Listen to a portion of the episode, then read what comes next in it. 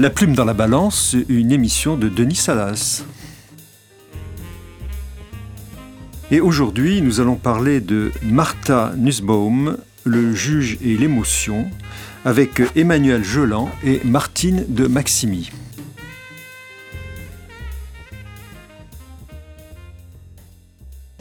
Well, what I meant in that book, and it was an attempt to criticize a very narrow form of reductive utilitarianism, a kind of Benthamite calculus that uh, treats people as just counters in a game and doesn't look through their eyes at what's actually happening to them. And the rhetorical trope, if you will, in my book was to say Posner's on both sides, hmm. because mm. Posner, as the theorist, is the reductive Benthamite judge who just says, well, in his book on sex and reason, for example, he says, well, sex is just certain quantities mm. of hmm. pleasure, and we can trade them off and talk about costs and benefits and so on. But then, as a judge, it turns out he's a, because he's a great reader, he loves literature, his opinions are naturally through the eyes of the participant in a legally quite interesting and appropriate way. So I said, this is what judges need, often need to do, as in the sexual harassment case that I mentioned, which is in the in that book, as you know. And uh, so, so Posner was Mr. Gradgrind, because I talk about Dickens's Hard Times mm. as an example of that uh, polarization between the utilitarian schoolroom and the larger world in which the experience of poor people really matters and they matter as individuals. And then I try to say, well, this kind of vision, the kind of vision that the circus girl has in Hard Times and the uh, utilitarian doesn't have, that matters to the law because people are people. They're not just counters in a game.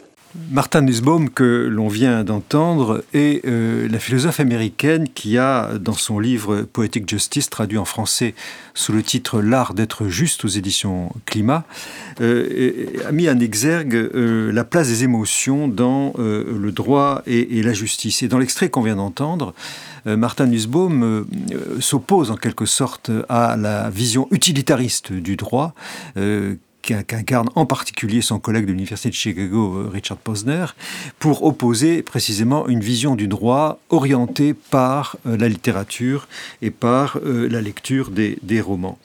Nous allons évoquer dans cette émission cette question qui est neuve pour nous en France. Nous sommes héritiers de 1789, d'une vision où la figure du juge est bouche de la loi, version Montesquieu, ou exécutant muet de la volonté générale version Rousseau. Napoléon a fondu la magistrature dans un corps d'officiers taillé pour obéir sans état d'âme. Et les professeurs de droit ont inventé la doctrine, reflet d'un système de droit positif.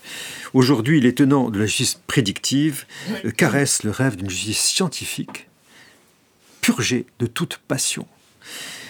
Contre cette tendance dont on mesure la force aujourd'hui, euh, ne faut-il pas revenir à la réalité humaine, passionnelle, émotive que vivent les acteurs de justice. C'est cette question que l'on abordera au cours de cette émission.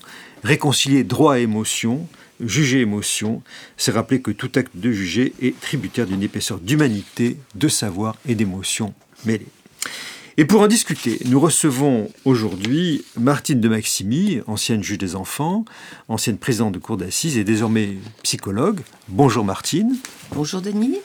Et Emmanuel Jolan, euh, professeur à l'école de droit de l'Université de Paris un Panthéon-Sorbonne, auteur notamment d'un article, Le juge et l'émotion, au mélange Rodière, en 2019, et qui a postfacé le roman Gabazor de Léo Manougier. Bonjour Emmanuel. Bonjour Denis. Bien, pour cette première question, euh, avec Martine de Maximi, en particulier, euh, je voudrais euh, savoir comment, Martine, vous avez, au cours de votre carrière, comme je viens d'indiquer, qui a rencontré plusieurs fonctions, comment vous avez abordé euh, la question des, émotions. Vous avez été juge des enfants, je l'ai dit, vous avez été président de cour d'assises, vous avez été aussi juge d'instruction. Comment cette question vous l'avez abordée et comment vous avez forgé vous-même, en quelque sorte, euh, des outils euh, pour contrôler positiver cette, cette force des émotions qui ne peut pas ne pas être contenue dans le travail du juge? Lorsque j'ai été juge des enfants pendant très longtemps, Euh, et j'ai lu cet article sur euh, les magistrats court australiennes, euh, qui est paru dans les cahiers de la justice. Et j'ai vraiment pensé que nous étions assez dans, dans, ce cas, c'est-à-dire une justice de proximité, où on ne peut on, ne, on peut difficilement refuser les émotions qui, se, qui sont devant nous. Et même. C'est un article paru dans la revue Les Cahiers de la Justice, le 2014-1, euh, qui porte sur les émotions dans le prétoire. Je vous ai coupé, pardon. Et hum, là aussi, enfin, à la fois, c'est vrai qu'à l'école de la magistrature, ou même quand on, quand on aborde la fonction de magistrat, euh, on confond souvent impartialité et, euh, et, et, manifestation de ses émotions, et même ressenti, ça va plus loin, ressenti de ses émotions. Euh, et j'ai très vite compris que mm, non, l'impartialité, c'était pas ça. L'impartialité, c'est travailler sur sa subjectivité, qui n'est pas du tout la même chose que des, que des émotions. Et ce qui est, à mon avis, le plus dangereux, c'est de ne pas euh, avoir un petit peu travaillé ce qui peut traverser son inconscient et qui va amener à des décisions ou à une façon de faire qui euh, n'a plus rien à voir avec effectivement je ressens cette émotion, je ne la ressens pas. Au contraire. Donc je crois que la prise en compte de ces émotions est à mon avis quelque chose d'absolument indispensable pour le juge. Mais comment, comment avez-vous fait? Parce que quand on est, quand on est juriste, euh, quand on est formé à l'école de la magistrature, euh, on n'est absolument pas préparé, dans, dans, dans, sa formation initiale en tout cas, à affronter des familles euh, en, crise profonde. comment vous avez affronté cette question-là? Avec quels outils? Alors les outils que je, me suis forgé moi-même, hein, d'abord peut-être aussi à la formation, dans le cadre de la formation continue de l'école de la magistrature, mmh à l'époque, qui, est très quand même un gros éventail. Et puis, j'ai très vite fait partie, vous l'avez compris d'ailleurs, euh, très vite d'un groupe euh, pluridisciplinaire de, juristes et de psychanalystes. Donc là, on, élaborait beaucoup autour de nos cas respectifs. Les groupes Balint euh, à l'époque. C'était, oui, mais c'était quelque chose de complètement informel. Et puis, effectivement, j'ai eu d'autres. En marge de l'institution. En marge de l'institution. Mais perçu comme nécessaire. Pour moi, ça l'était. Pour moi, ça l'était. Et donc, euh, après, euh, non seulement il y a le problème de nos émotions, mais il y a aussi celui de l'émotion des justiciables. effectivement, euh, dans ces trois fonctions que vous avez citées, je crois que l'émotion y est le, plus forte. Et en tant que, juge des enfants, il m'est arrivé de favoriser l'émotion, de, de, même de la, de la pousser à, la, faire émerger, je vais, je, vais, le dire, à la faire émerger de façon à ce que la parole advienne. Parce que parfois, la parole n'est pas vraie et elle ne va venir que lorsque l'émotion a pu se manifester. Et à ce moment-là, ça s'apaise. Et parce que pour moi, la justice, c'est la mise en parole d'un acte. Mhm. Alors, vous voulez que je vous parle d'un cas très un cas peut-être pour expliquer Je vais essayer d'en parler très rapidement, alors que c'est un cas extrêmement euh, précis, fouillé, donc c'est très réducteur ce que je vais dire là, mais bon. Euh, en fait, euh, pour dire, le, le, juge des enfants, il a une particularité, c'est qu'il doit s'efforcer de recueillir l'adhésion de la famille à la mesure qu'il envisage d'ordonner. Donc ça vous oblige à aller de, au devant des gens, essayer de les comprendre et ne pas rester sur quelque chose de très superficiel. De, ce fait, j'ai été amenée, avec euh, mon collègue Thierry Baranger, à prendre en compte euh, la culture différente des gens qui étaient devant nous et à pratiquer des intermédiations culturelles. Alors le cas dont je vais vous parler, c'est dans le cadre d'une intermédiation culturelle où c'est un enfant euh, venu du Vietnam, un boat people, qui pose des gros problèmes en classe à l'âge de 13-14 ans, violence, absentéisme scolaire. Et euh, le premier, le, signalement qui m'est donné en, comme enfant en danger, c'est que c'est un enfant qui a vu euh, son, son frère jumeau périr euh, dans, du bateau, tomber du bateau dans lequel il, traversait la mer et qui n'a pas été repêché. Donc on, la lecture occidentale psychanalytique, c'était sous-jacent, il a une grande culpabilité d'avoir été sauvé et pas son frère. Bon, alors je passe sur euh, deux ans de prise en charge. Euh, avec placement en foyer, etc., jusqu'au moment où j'arrive petit à petit, avec une connaissance culturelle de plus en plus forte par les éducateurs du foyer où il était, à euh, pouvoir vraiment entrer en relation avec le père et lui proposer une audience d'intermédiation culturelle. C'est-à-dire présence d'un psychologue d'origine, de même origine que lui, ayant fait ses études en France, qui va faire le pont entre lui et moi, moi et lui. Là, ce jour-là, toute la famille est présente. La mère que je n'avais jamais vue, le père, l'enfant, euh, et puis ses frères et sœurs peut-être, je crois. Et l'intermédiateur culturel. Et au fur et à mesure de cette audience, on parle de comment on devient un homme. Euh, le père dit sait faire son service militaire. Il commence à raconter son combat. Il dit qu'il était le capitaine du bateau qui est passé dans cette mer. Et tout d'un coup, on le sent très ému. Sa femme commence à pleurer. Et moi, je me dis, il faut absolument que je laisse venir cette émotion. Tant pis si c'est très dur. Moi, j'avais très, très, j'avais la gorge nouée aussi. Hein. Tout le monde était atteint par cette énorme émotion. Mais je me disais que le cadre judiciaire pouvait contenir ça.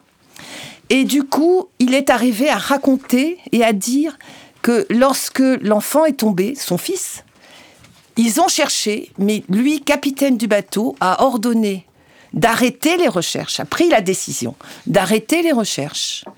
Et euh, malgré sa femme, sa belle-sœur qui pleurait, qui ne voulait pas, il est parti, il a laissé cet enfant dans l'eau. Hmm. Bon, alors évidemment, ça a été terrible. Il a, mais... il a, il était, il a rentré dans un récit. Moi, je l'ai poussé à continuer. Alors que sa femme pleurait, que le fils est parti en claquant la porte, etc. Et après, bon, alors, c'est trop long, mais l'analyse que j'ai faite, c'est qu'il avait pu dégager son fils de, de quoi que ce soit de responsabilité par rapport à ça, en engageant d'abord une responsabilité collective du groupe, comme chef de groupe, comme père, etc. Voilà. Bon, alors c'est très très rapide ce que je vous raconte, mais ça a été fondamental parce que c'est rentré dans l'ordre. Dans les trois mois qui ont suivi, c'était fini. Euh. le fils est rentré chez lui, il a pris sa place de fils aîné que lui demandait son père et qui lui avait dévolu finalement dans cette, euh, dans cette audience. D'accord. D'ailleurs, vous avez publié un, article sur euh, ce, cas, euh, euh, dont, en, l'occurrence, susciter l'émotion dans, l'audience permet de faire surgir la parole et de rétablir les places de chacun, là où effectivement le traumatisme avait complètement perturbé la situation familiale. C'est un bon exemple qui nous introduit à, une problématique qui est, comme je disais tout à l'heure, peu connue en, France. En revanche, dans les pays de, de common law, le mouvement Law and Emotion est beaucoup plus développé et peut-être Emmanuel Geland, vous pouvez peut-être nous en dire, euh, euh, donner quelques indications sur ce mouvement particulier qui est assez récent, je crois. Oui, absolument. Alors, euh, je précise bien que je parle en processualiste, ni en psychologue, ni en neuroscientiste. Euh, je me suis intéressé au mouvement euh, droit-émotion euh, aux États-Unis parce que j'avais le sentiment qu'en France, il nous fallait réfléchir à ce sujet. Et le mouvement droit-émotion a, a, moins de 30 ans hein, aux États-Unis. Il vient en partie du réalisme américain, des Critical Legal Studies, ce type de mouvement. Donc il a, il a, une ancienneté euh, dans, la dans la pensée juridique américaine, euh, avec Jerome Frank euh, et d'autres en particulier. Et il se développe aussi à la suite des travaux, notamment de, de neuroscientistes et de, des écrits de Damasio, qui vient dire on ne peut pas prendre une décision sans tenir compte de ces décisions sans tenir compte de ses émotions. Et euh, la, raison toute seule, sans émotion, euh, fait des bêtises. Euh, et donc il faut mêler les deux, et il faut connaître les deux pour donc pouvoir prendre une, décision qui soit la, la, meilleure possible, la plus vraie possible. On a parlé de vérité à l'instant, c'est quand même l'enjeu et, et l'enjeu essentiel pour le pour le processualiste. Alors, il y a eu trois étapes dans euh, ce mouvement, l'ON Emotion. Euh, on est dans une étape qui nous fait un peu peur. C'est un mouvement qui est né des, des, des, chercheurs, des universitaires, ou plutôt qui est né de la pratique judiciaire? Euh, Est-ce que c'est, ou est-ce qu'il y a une interaction, ou est-ce que c'est une culture qui est née spontanément? Ça me paraît totalement universitaire. C'est une série d'articles. alors, c'est vrai que le fils Posner a écrit dans le sujet. Eric, Eric Posner, que vous citez. Et le père était juge, donc il y a, il y a certainement des Avec lequel Martin va dialoguer par ailleurs. On l'a vu tout à l'heure. Voilà. Euh, donc euh, il y a certainement des ponts avec, euh, avec la pratique, mais j'ai le sentiment qu'il n'a jamais été tabou pour un juge américain de prendre en compte ses émotions, mais à un moment donné, il a fallu le penser. Voilà. Le relais est venu de là. Oui, je pense. D'accord. Et alors, vous avez vous-même euh, construit un, outil, une réflexion autour de ce que vous appelez euh, l'approche relationniste euh, du droit. En quoi cela consiste? Alors, ma première difficulté, c'était de traduire le mouvement droit-émotion en France comment un juge américain euh, qui n'est pas autant que le juge français soumis à la règle de droit et à la loi, euh, comment ce, juge français, lui, peut euh, prendre en compte ses émotions? Et là, il y a un problème de traduction de ce mouvement. Qu'est-ce qu'on en fait en France? C'est pas du tout évident. Et donc, pour réfléchir à ça, et d'ailleurs en, discussion avec Madame de, de, Martini, je, Martine, voilà, je, me suis aperçu qu'il fallait considérer que le, cadre judiciaire, le cadre procédural, était, pouvait être une aide pour, euh, la, euh, pour les émotions, la connaissance des émotions. Euh, tout dépend comment ce cadre est construit et s'il est, bien construit. Et ce cadre est constitué de relations juridiques. Il y a le lien d'instance entre les parties, il y a le lien au juge, qu'on peut appeler un lien statutaire, hein, puisqu'il a un statut, il y a les différents liens judiciaires entre les différentes professions, tout le monde est cadré. Et c'est grâce à ce cas dont parlait Martine à l'instant et de, l'affaire euh, du Boat People que l'émotion peut émerger et peut aider à la décision. Voilà. Euh, c'est pourquoi il m'a paru nécessaire pour traduire le mouvement droit-émotion en France de passer par le relationnisme, euh, qui est un courant de théorie du droit qui existe en France, mais aussi en Autriche, au Canada, etc., qui met le rapport de droit en premier dans la réflexion juridique, non plus la norme. Oui, mais j'ai une objection. C'est-à-dire que vous avez effectivement euh, construit euh, le droit à partir non pas de la norme, mais de la relation. Ça. Mais ce qui vient devant euh, le juge, l'avocat, etc., c'est la rupture de la, de la relation. C'est-à-dire que c'est le divorce, c'est la rupture familiale dont vient de parler Martine, etc. Donc l'enjeu il n'est pas tellement pour le juge de euh, prendre en compte cette relation, c'est de prendre en compte la rupture de la relation, de la reconstruire en quelque sorte à travers un, travail qui se joue à l'audience. On parle aujourd'hui de justice réparatrice, le mot en lui-même est caractéristique. Est-ce que vous, est-ce que vous, comment vous intégrez cette dimension réparatrice du lien, du lien juridique qui a été brisé par le conflit? Oui. C'est-à-dire que euh, on a la rupture du lien substantiel. Pour le reconstruire, on va mettre provisoirement des liens procéduraux comme des échafaudages et et grâce à ce cadre judiciaire, cet échafaudage de liens d'instance, liens judiciaires, on va pouvoir euh, rebâtir tranquillement par le contradictoire, par euh, tous ces éléments-là, et la prise en compte des émotions, on va pouvoir reconstruire un nouveau lien substantiel qui va être le, résultat et qui sera, lui, euh, effectivement, une reconstruction du lien initial. Je trouve intéressant cette, cette notion de, lien juridique comme échafaudage. C'est-à-dire que ça, ça soutient, c'est pas le contenu de la relation, mais c'est le, le cadre général qui va permettre d'introduire un, nouveau contenu. Qu'en pensez-vous, euh, Martine? Oui, oui, moi je trouve, je trouve ça, euh, je trouve ça, je trouve ça très, très intéressant. Euh, en fait, ça m'a, moi, j'avais jamais réfléchi en tant que théoricienne.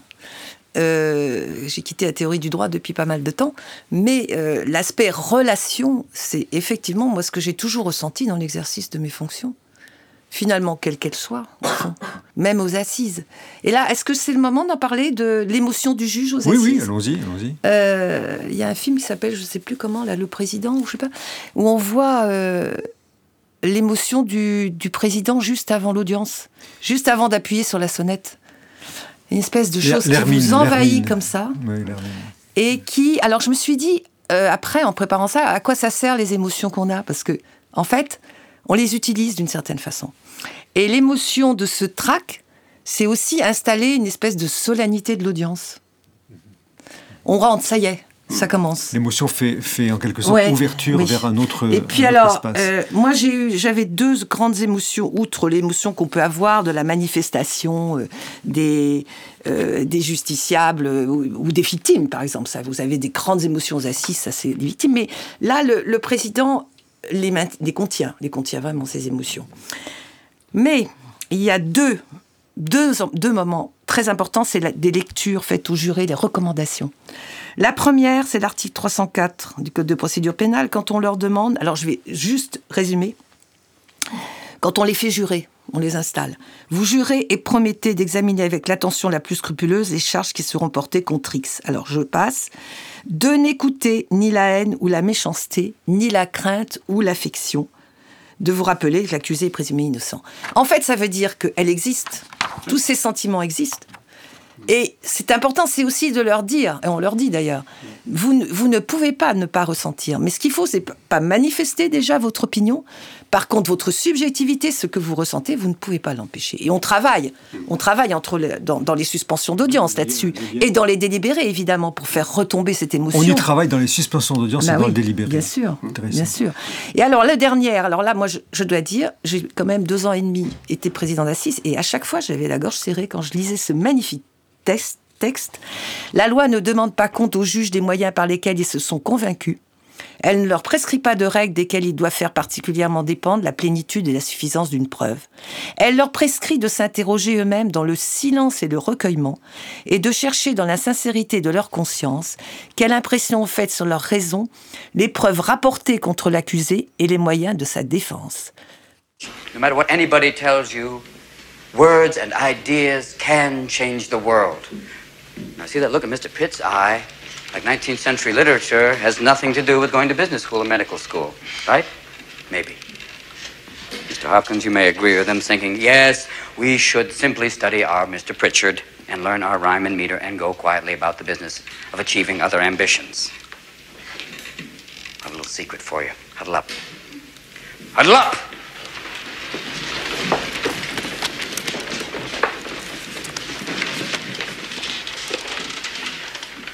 We don't read and write poetry because it's cute. We read and write poetry because we are members of the human race, and the human race is filled with passion. medicine, law, business, engineering, these are noble pursuits and necessary to sustain life.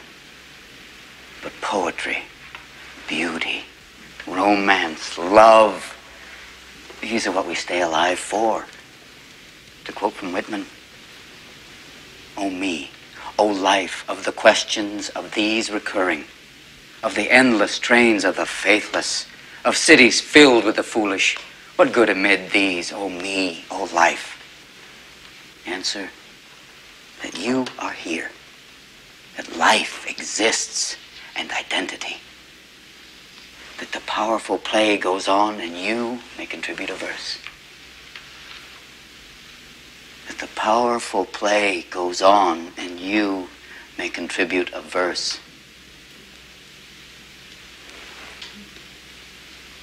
What will your verse be?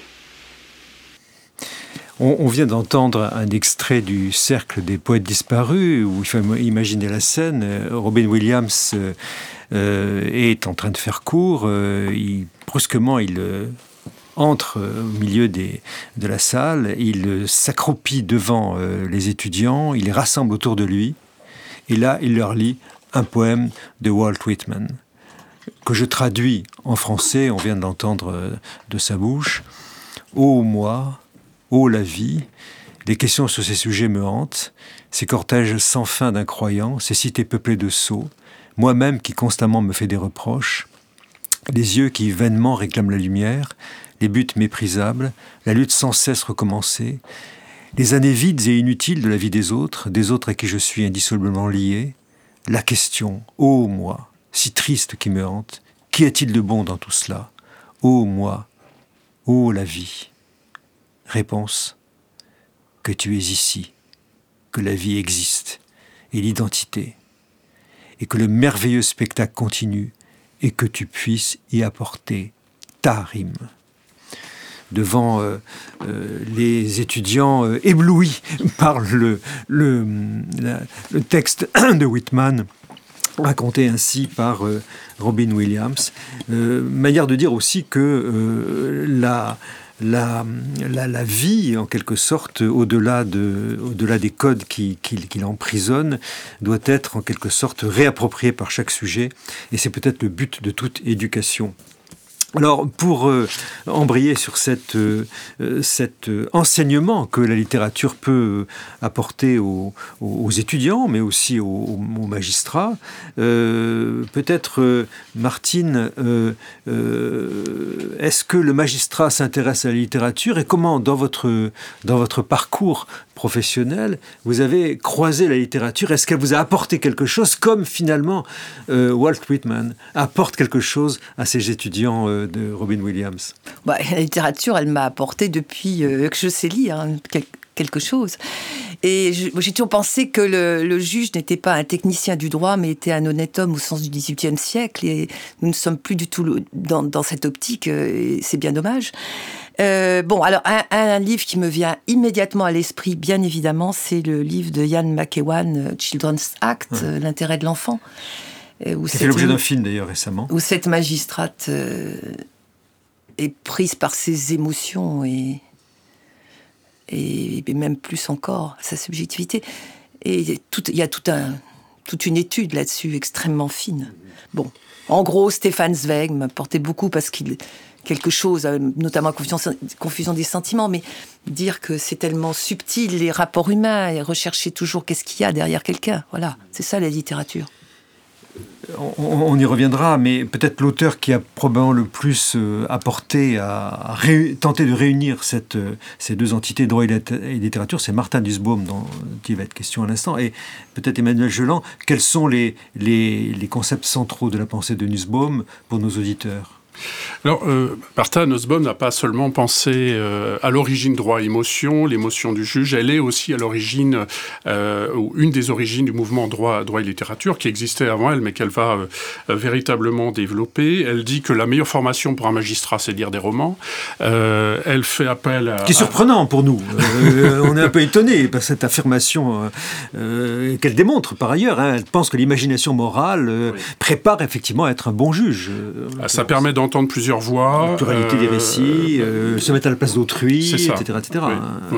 Et elle commande d'ailleurs dans son livre L'art d'être juste des décisions de justice de la Cour suprême américaine où les juges, dans leur motivation, montrent qu'ils se mettent à la place d'un, je pense à une fouille à corps d'un détenu qui avait protesté contre la violence dont elle était, dont elle était l'objet.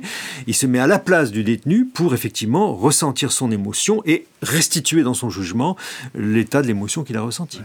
Alors simplement, elle est contestée dans le mouvement même droit et littérature parce qu'il y a un côté un peu édifiant, un peu moral dans son approche de, la littérature. Elle, elle voudrait que les juges lisent en quelque sorte des, des, romans qui apportent quelque chose moralement, alors que euh, un Weisberg va par exemple dire mais non, il faut, il faut considérer que la littérature est transgressive. Il faut à la, limite euh, lire des auteurs euh, qui sont, sont, tout à fait contestables et, qui, et ça apporte tout autant aux juges. qui sont dans la transgression. Weisberg, c'est ça. Richard Weisberg écrit un livre euh, qui n'a pas été traduit en français, The Failure of the World. Euh, mais vous-même, alors, euh, Emmanuel Geland, vous avez euh, contribué à écrire un roman. Rappelez-nous ce, ce, roman qui a été publié chez, chez, chez Cabazor, sous le pseudo de Léo Manougier. Comment vous étiez venu l'idée d'écrire ce roman et quelle finalité il a du point de vue du droit et littérature? En fait, ça part de droit et émotion.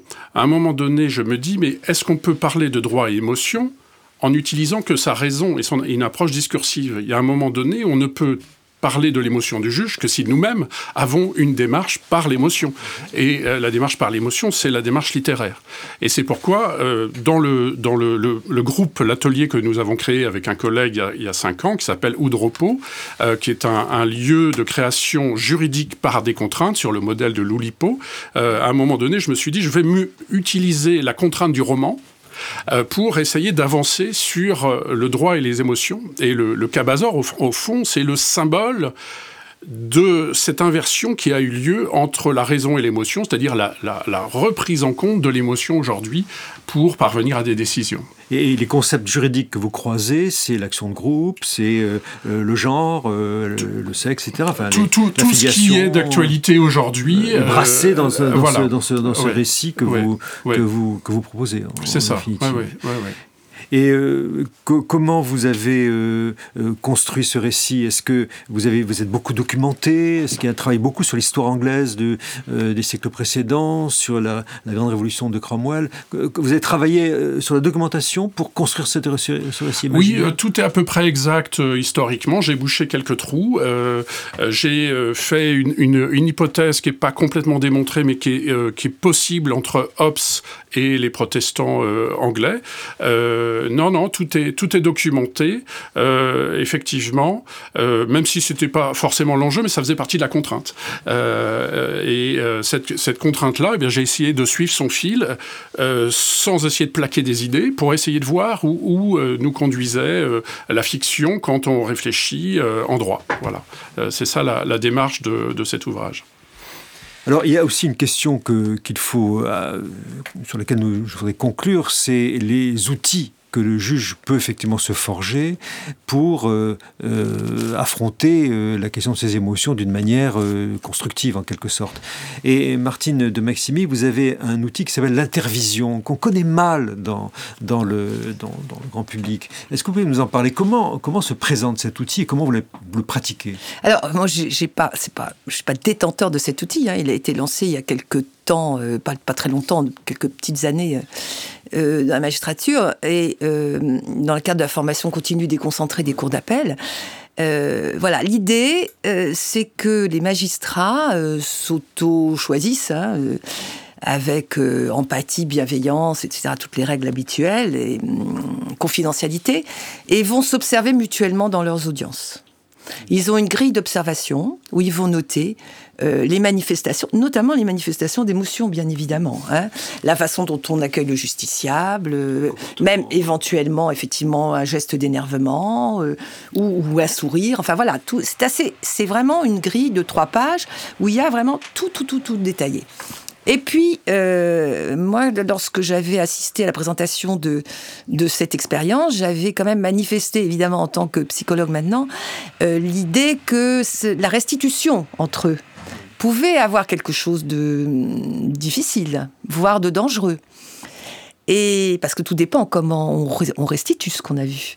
Et de ce fait, euh, il m'arrive souvent à Créteil, notamment, euh, d'accompagner la restitution croisée de ces observations entre les collègues. C'est-à-dire qu'on on décode euh, chacun. Parce que ça peut être assez violent dans la restitution. On peut Ça, ça peut. des Donc je le prépare euh, avec eux, chacun à tour de rôle, Voilà. et on est après tous les trois à euh, en, en débriefing. dans, cette- en débriefing. Voilà. Est-ce que c'est développé dans la magistrature? Ou est-ce que c'est marginal? Non, euh, il y en a beaucoup à Créteil. Euh, ça commence, euh, ça commence un petit peu, mais c'est difficile à mettre en place. Il faut reconnaître, hein, c'est pas du tout évident. Parce que c'est vécu comme une épreuve, euh, disons-le, Voilà. pour ceux Alors, qui s'y confrontent. Il y en a qui sont. Alors, c'est souvent les mêmes qui le refont plusieurs fois d'ailleurs, avec d'autres collègues. euh, en tout cas, je pense que c'est un outil qu'il faudra effectivement penser à fait. à, à- à Tout à développer. euh, Ainsi que, ainsi que les, les groupes euh, de parole, souvent dans les mêmes fonctions ou des fonctions avoisinantes, où euh, vous avez un exposé de cas, euh, enfin une sorte de groupe Balint là cette fois. Là, moi, je trouve que c'est extrêmement important et Examen- intéressant. Ça, ça des- devrait se développer aussi. des dossiers dans un, dans un groupe restreint Oui, avec un, avec- super- avec un super- tiers, avec un tiers, oui. bien sûr. D'ailleurs, euh, aujourd'hui, d'ailleurs, les, les neurosciences, euh, Emmanuel Geland nous enseigne que en situation décisionnelle, euh, l'émotion est présente euh, et on ne peut pas faire- en faire l'économie. Elle est présente et si elle est réprimée, euh, il y a des risques. Il y a des risques éventuellement psychosociaux. Je crois qu'on peut en parler, même s'il n'y a pas de statistiques. Et euh, cette question des émotions, c'est pas seulement pour aider à la décision, c'est aussi pour bien faire attention à ce qu'on n'ait pas un management qui soit un peu destructif par moment. Avec risque de burn-out ou d'épuisement professionnel Absolument. si l'émotion est trop refoulée Oui. ou marginalisée. ou, ou pas canalisé si le, le cadre judiciaire, mais aussi le cadre légal, si les lois sont tout le temps changeantes, euh, si euh, euh, on, a quatre lois appliquées en même temps à la cour d'appel, quatre textes à appliquer en même temps à la cour d'appel, etc. On est, on est forcément dans une situation que je vois de l'extérieur, hein, mais nous avons fait des entretiens à Créteil et ailleurs où on sent cette souffrance, pas, pas, pas partout, mais elle est certainement assez présente. Merci Emmanuel Geland, merci Martine de Maximi. Puisse le législateur vous entendre, Emmanuel Geland. non, non, il continue sans cesse. Je rappelle vos, vos travaux euh, et ceux sur lesquels nous avons euh, échangé ce matin. Donc, L'art d'être juste de Martha Nussbaum, qui a été traduit aux éditions Climat en, en 2016. Emmanuel Geland, euh, auteur de cet article, Le juge et l'émotion, mélange Rodière, LGDJ 2019. Je rappelle aussi l'ouvrage, le, numéro des cahiers de la justice euh, qui s'appelle Les émotions dans le prétoire, 2014-1, aux éditions Dalloz, euh, coédit- coédité par l'ENM, et puis le, roman de Léo Mayougier, Cabazor, que, qui a été publié en quelle année Chez Audropo en, en 2018. En 2018. Vous retrouvez toutes ces références sur notre site internet radioamicus-curier.net à la page de notre émission La plume dans la balance. Une émission préparée avec l'aide de Camille Bloomberg, avec à la technique Lucien Auriol. Et n'oubliez pas de vous abonner à cette émission et à nous écouter et à nous suivre sur les réseaux sociaux.